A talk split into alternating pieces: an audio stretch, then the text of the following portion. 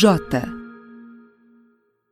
Olá, eu sou Felipe Recondo, seja muito bem-vindo ao Sem Precedentes, o podcast do Jota. Hoje, terça-feira, nós vamos discutir o julgamento de amanhã do Supremo, quarta-feira, quando o tribunal vai discutir se a Receita Federal e o COAF podem passar informações sigilosas para o Ministério Público instruir suas investigações sem autorização prévia do Judiciário. Esse não é um assunto simples, é um assunto que já foi discutido em alguns momentos pelo Supremo, com divisão do, do, tribunal, mas que agora volta à pauta da Suprema Corte, contaminado politicamente pela presença, especialmente, do filho do presidente Jair Bolsonaro, o senador Flávio Bolsonaro. A investigação sobre a conduta dele no Rio de Janeiro, envolvendo Fabrício Queiroz e movimentação financeira atípica de Fabrício Queiroz, foi a razão da liminar concedida pelo ministro Toffoli, parando todas as investigações do país que tivessem informações do COAF como ponto de partida, como fundamento também das investigações do Ministério Público. Para discutir esse assunto e saber todas as nuances desse processo e as consequências desse caso, nós vamos ouvir nossos colaboradores de sempre, Tomás Pereira, Diego Werneck, Tomás, professor da FGV Direito Rio, Diego, professor do INSPER, e a Procuradora da República no Rio de Janeiro, Silvana Batini. Silvana vai poder nos explicar exatamente como o Ministério Público trabalha com as informações do COAF, qual a importância para o Ministério Público dessas informações e quais as consequências de uma eventual decisão do Supremo dizendo que o COAF não pode passar informações para o Ministério Público sem a prévia autorização judicial. Mas antes de ouvi-los, vamos lembrar o que Toffoli disse no julgamento de fevereiro de 2016 que inexiste qualquer distinção entre uma e outra espécie de sigilo que possa apontar para uma menor seriedade do sigilo fiscal em face do bancário. Ao contrário, os segredos impostos às instituições financeiras, muitas das quais de natureza privada, um gerente de banco privado, ele tem acesso aos dados daqueles depositantes, daqueles correntistas, e ele tem o dever legal da manutenção do sigilo sob pena de cometer o crime da quebra. Então a sociedade, o Estado, confia naquele agente privado, mas não confia no agente público e na instituição pública. Diego, primeira pergunta para você. No julgamento de 2016, o ministro Toffoli mostrou e questionou se a sociedade confiava mais num gerente de banco do que num auditor da Receita Federal. A mesma pergunta pode ser feita agora. A sociedade, o Supremo, confia mais no gerente de banco que tem acesso ao sigilo das pessoas, das informações dos correntistas, do que a um membro do Ministério Público, a um servidor do COAF, a um auditor da Receita? O que, que mudou de lá para cá? Felipe, mudou muita coisa. Esse julgamento ele se insere no mesmo arco das transformações da Lava Jato, em que a gente pode contextualizar o julgamento da execução provisória após segunda instância. Você vê, em 2016, nessa primeira decisão desse esse arquivo de áudio é, do, do Toffoli, era um momento de ascensão da Operação Lava Jato. E se a gente tivesse que fazer uma, uma separação bem crua, né, é, diante da pergunta, devemos confiar nessas instituições públicas e nessas autoridades investigativas do Estado? A resposta em 2016 estava claramente pendendo, né, dentro do Supremo, ainda que por maioria frágil, mas estava pendendo de forma mais clara no Supremo é, e no espaço público em geral, para sim. Né, devemos é, considerar que é preciso ampliar e confiar de alguma forma na, na, nos poderes dessas instituições. Agora, o cenário mudou completamente, né? É, não que tenha, é, digamos, é, ficar totalmente sem nuance. A questão é que agora há uma desconfiança bastante disseminada, é, para além de pessoas específicas, como essas autoridades, o Ministério Público, a Polícia Federal, é, a própria Receita Federal, como esses diferentes burocratas e instituições independentes vão usar os poderes que eles podem é, é interpretar para si com base na lei. E, e nesse sentido, é difícil imaginar que a pergunta retórica do Toffoli, essa de 2016, né, ela teria o mesmo peso e o mesmo sentido se feita hoje. Eu acho que a resposta hoje tenderia a ser não, não, não confiamos do mesmo jeito que confiávamos em 2016 nessas autoridades. Mas, Diego, não é cogitar que em 2016 não se imaginava que a Receita Federal, o Ministério Público e outros órgãos de fiscalização e de controle cometiam abuso, porque abuso sempre houve, os advogados apontavam isso. É, o Supremo talvez tenha fechado os olhos indevidamente até para os argumentos, por exemplo, do ministro Marco Aurélio e Celso de Mello, que ficaram vencidos. Abuso sempre teve. Corrigir o abuso ou tentar coibir o abuso, impedindo toda a investigação, é parte? Faz parte disso? Não, acho que me, me parece que se você olha essa decisão de 2016, é, houve discussão de abusos, de vazamentos, inclusive, que na época já era um fenômeno preocupante, mas que se tornaram é, algo muito mais corriqueiro, muito mais grave nos últimos anos. Mas me parece que a maioria e a minoria no tribunal estavam dialogando de posições um tanto quanto radicais, que perdiam essa zona cinzenta do meio. Então você vê, né, os ministros vencidos, Celso e Marco Aurélio, exigiam a decisão judicial como algo necessário e suficiente, inclusive para que a Receita Federal pudesse ter acesso a, a, a esses dados bancários dos contribuintes.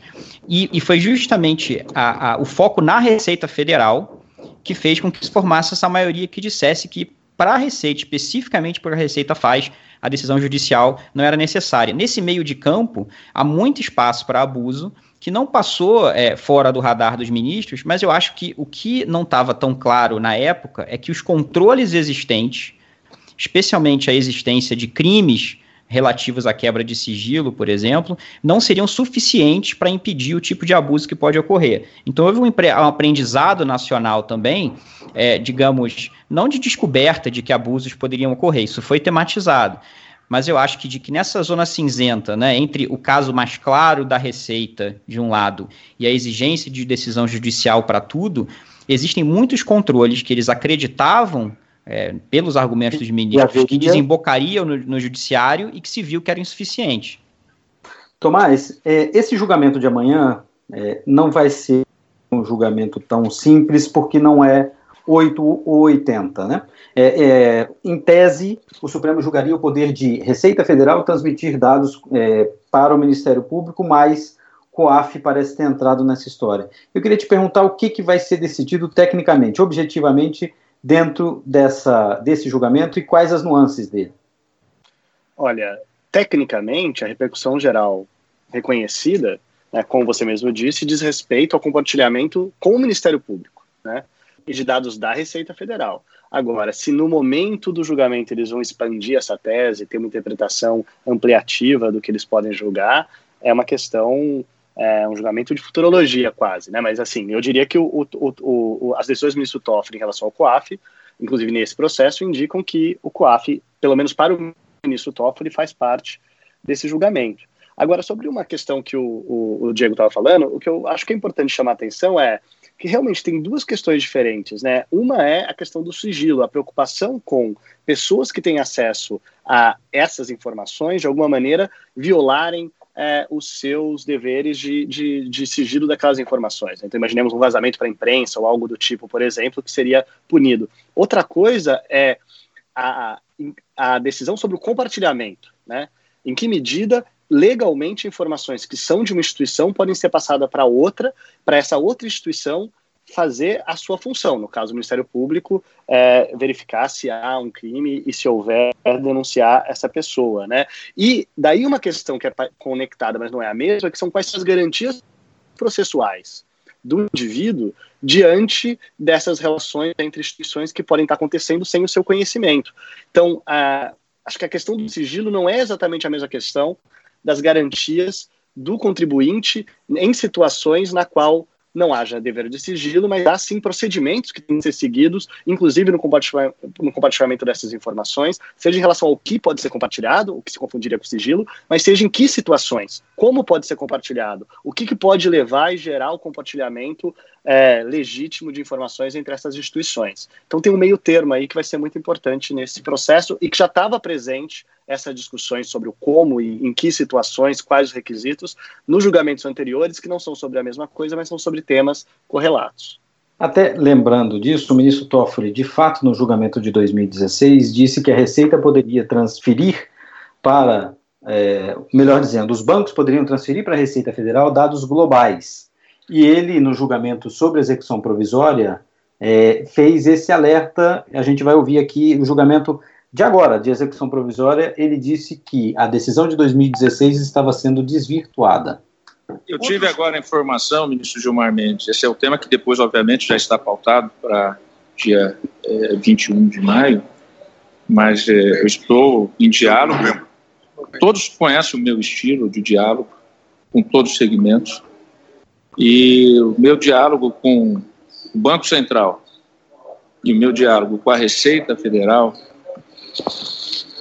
descobri, estava presente o Procurador-Geral da Fazenda Nacional, doutor José Levi do Amaral, em que ele mesmo ficou estarrecido quando ele verificou, ministro Celso, ministro Marco Aurélio, senhoras ministras, Carmen Lúcia, Rosa Weber, ministro Edson Fachin, ministro Alexandre Moraes, ministro Luiz Fux, Carlos Lewandowski, Gilmar. A Receita pede detalhadamente a movimentação financeira de qualquer cidadão ao banco. E o banco o transmite. Isso não foi o que nós decidimos na ação direta que eu fui o relator. Porque ficou evidente lá que o compartilhamento tem que ser de valores globais. Mas isso terá a sua oportunidade de ser enfrentado.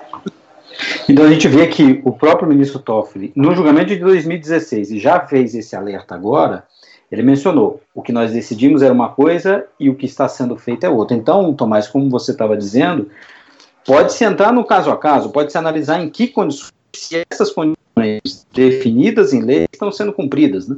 Sim, eu acho que eles vão verificar, é, é, como eu disse, essas garantias do procedimento sempre foram é, preocupações que estavam presentes. A questão, é, eu diria, tem, quais são os requisitos objetivos que suscitam a, a, informação, talvez seja o principal, né? Mas houve sempre uma preocupação, talvez, em separar duas coisas, né? Uma coisa que é a, a, o interesse da pessoa em não ter é, dados financeiros de maneira geral, é, então, imaginemos assim uma transferência de um valor muito alto, incompatível, algo desse tipo revelado a alguma outra instituição, e a preocupação com intimidade, porque é, é quando isso se torna individualizado, é que nós sabemos que tem uma preocupação separada, que não é a mesma com a intimidade, que passa a ser para quem que você deu esse dinheiro, é, o que que você comprou, né? É, que pode revelar certos aspectos realmente da vida íntima daquela pessoa que não tem nada a ver, potencialmente, com a ilegalidade da transação. Né? Eu acho que essa preocupação sempre teve presente, é, mas é difícil. Claro que o, o, tribunal pode estabelecer parâmetros gerais, mas no final, essas violações, no final, são verificadas no caso a caso. Né?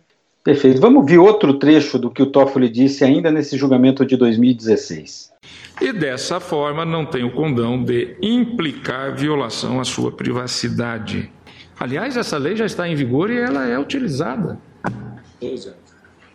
Já há quantos anos? É, desde 66, né? Há quantos anos? Nós assistimos alguma devassa, alguma. Aliás, aparece na imprensa muito mais quebra de sigilo judiciário do que quebra de sigilo, diga-se. Como a gente ouviu em 2016, Toffoli dizia que era mais fácil haver vazamento de informações pelo judiciário do que pela Receita Federal. E, ironicamente, foram Gilmar Mendes e Dias Toffoli, que foram investigados pela Receita Federal e cujas informações acabaram vazando para a imprensa. Diego, não tem risco de este julgamento também ser contaminado politicamente? Veja, no julgamento de execução provisória da pena, julgamento sobre prisão em segunda instância, a presença do ex-presidente Lula gerou uma contaminação política da decisão e do julgamento. Neste julgamento, também não corre o risco, pela presença agora de Flávio Bolsonaro, filho do presidente da República, Jair Bolsonaro, gerar essa contaminação política? Olha, não seria a primeira vez que o clima político, e mais especificamente né, os efeitos de uma decisão sobre um ator político relevante, criariam suspeitas sobre a decisão do Supremo. E, e, esse, no caso, é um clima que é criado pelo próprio tribunal, nesse caso. Né? Houve uma, foi uma decisão é, é, heterodoxa do ministro Toffoli, que provocou essa discussão sobre o COAF é, é, alguns meses, no caso do Flávio Bolsonaro.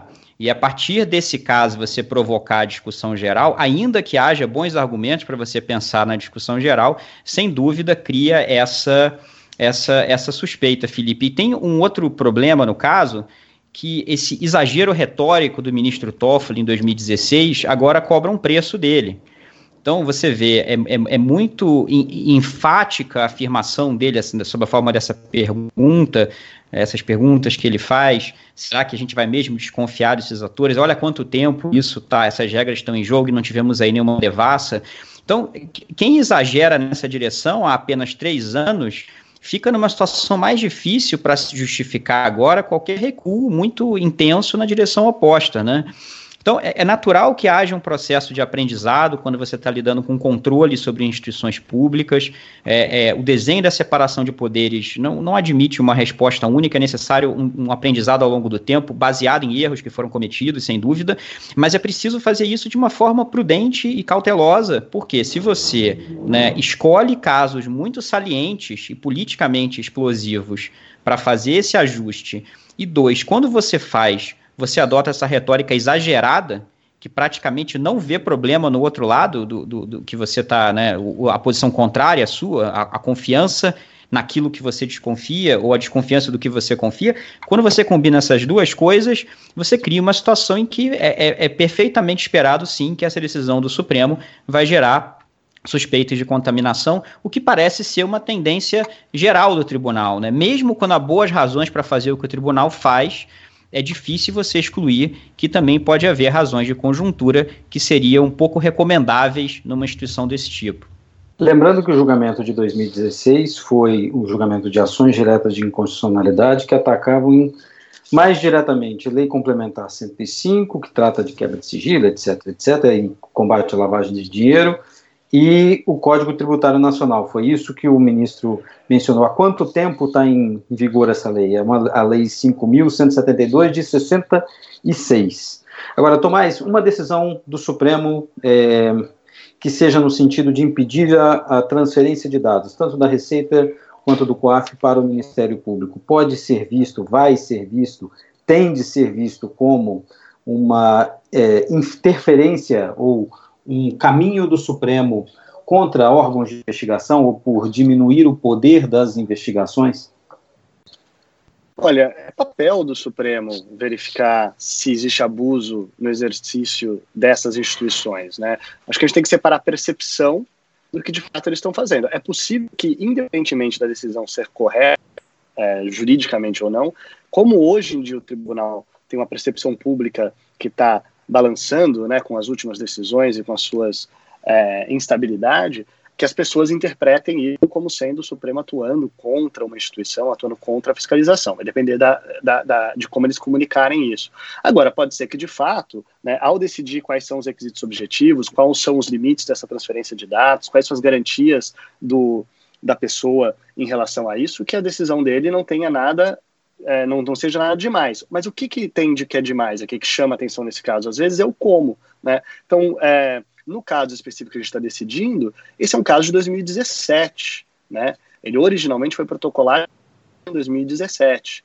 E essa suspensão nacional aconteceu em julho de 2019, né? A, a suspensão dos processos pelo ministro Toffoli, né? Pelo ministro Toffoli. A partir dessa petição é, específica e heterodoxa, digamos assim, foi Bolsonaro, e foi a partir disso que aconteceu, e daí isso suspendeu também nacionalmente desde julho de 2019. Então agora nós vamos decidir isso no final de novembro de 2019. Então talvez, se essas investigações não tivessem ficado suspensas nacionalmente por seis meses, a repercussão fosse outra. Talvez, se esse caso, que é um caso de 2017, tivesse sido julgado em 2017, ou mesmo 2018, antes desse governo sequer ter iniciado, a situação seria outra. Então, às vezes, essa percepção de que o Supremo controla o timing, decide decidir certas coisas em certos momentos específicos, afeta a percepção pública e é um problema que, em certa medida, o Supremo cria para si mesmo.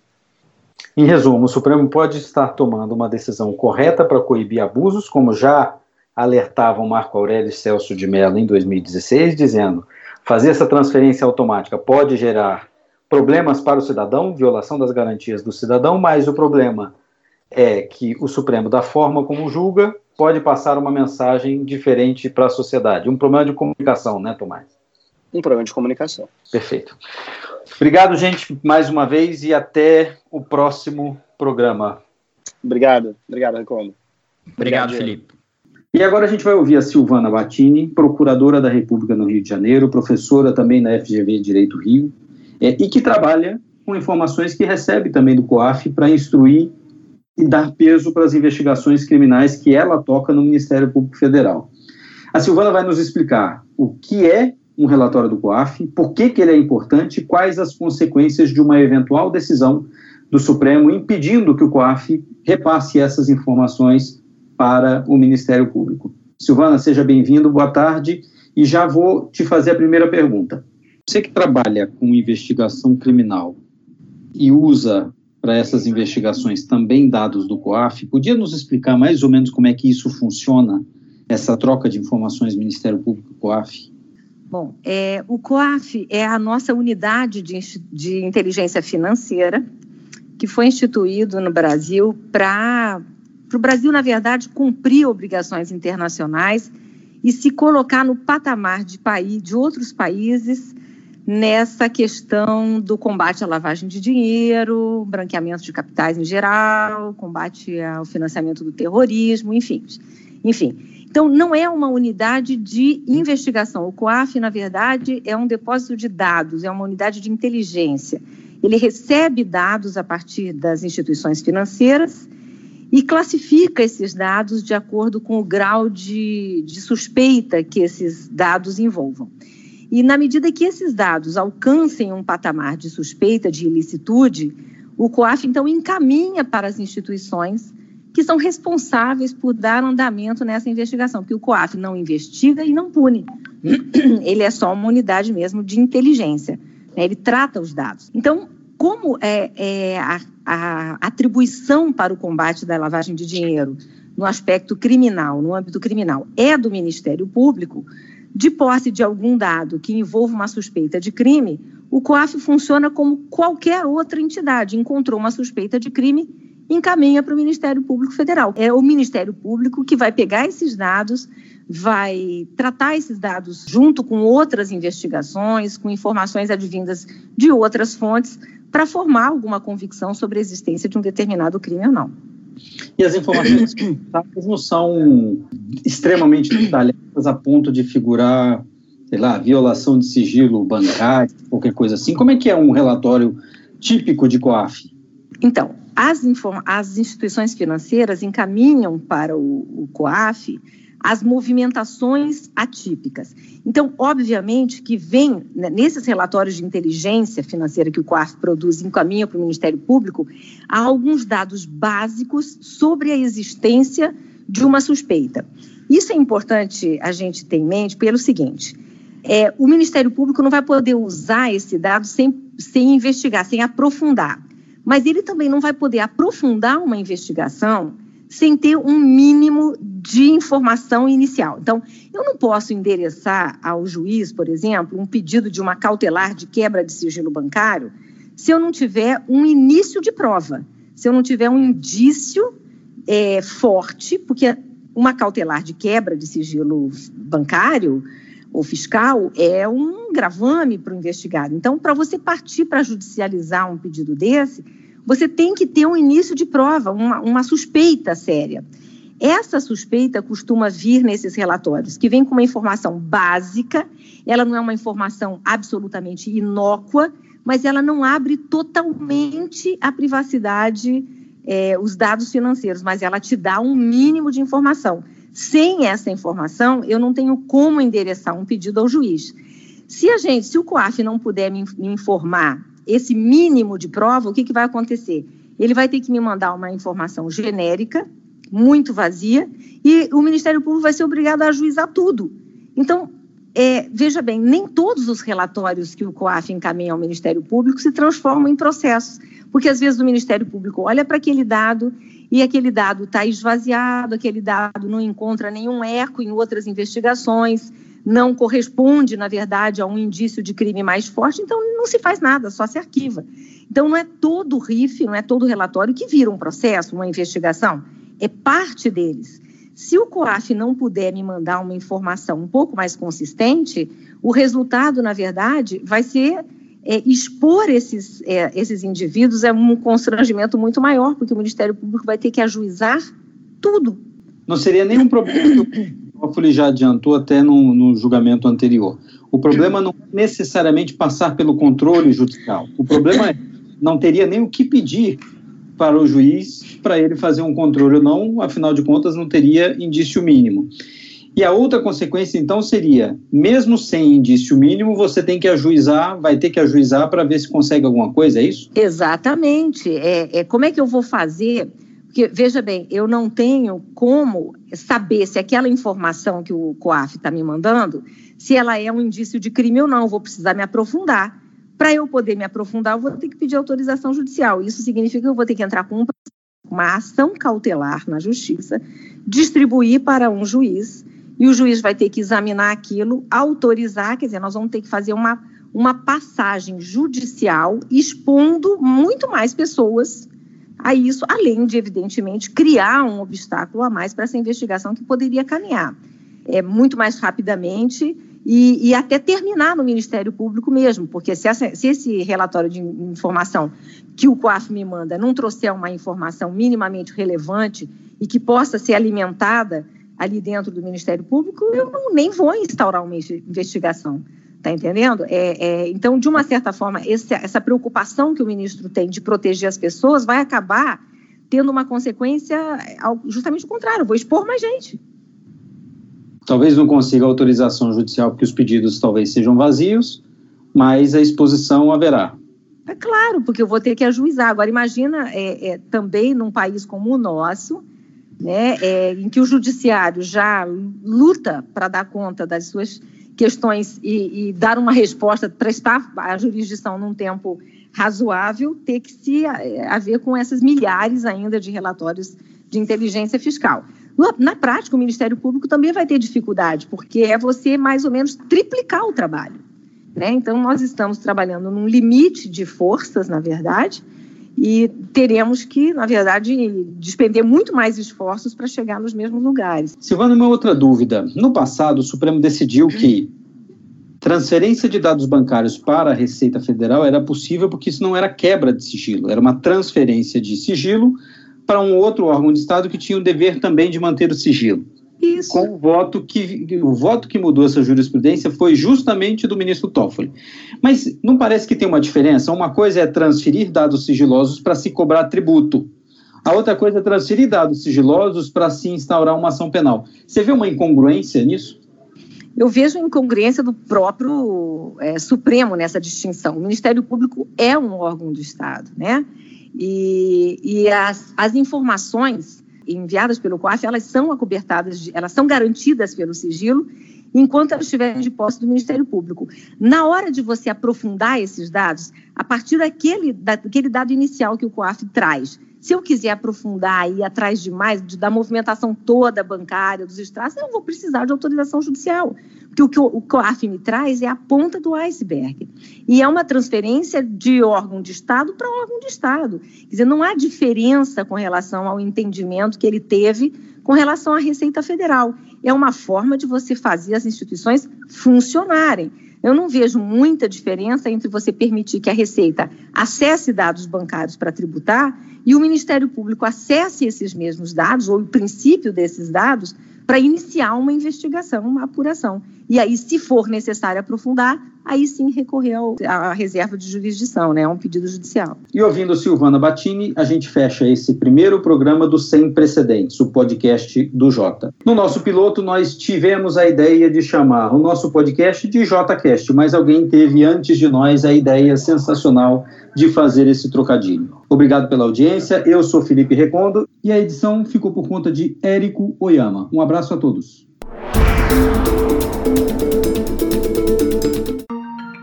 J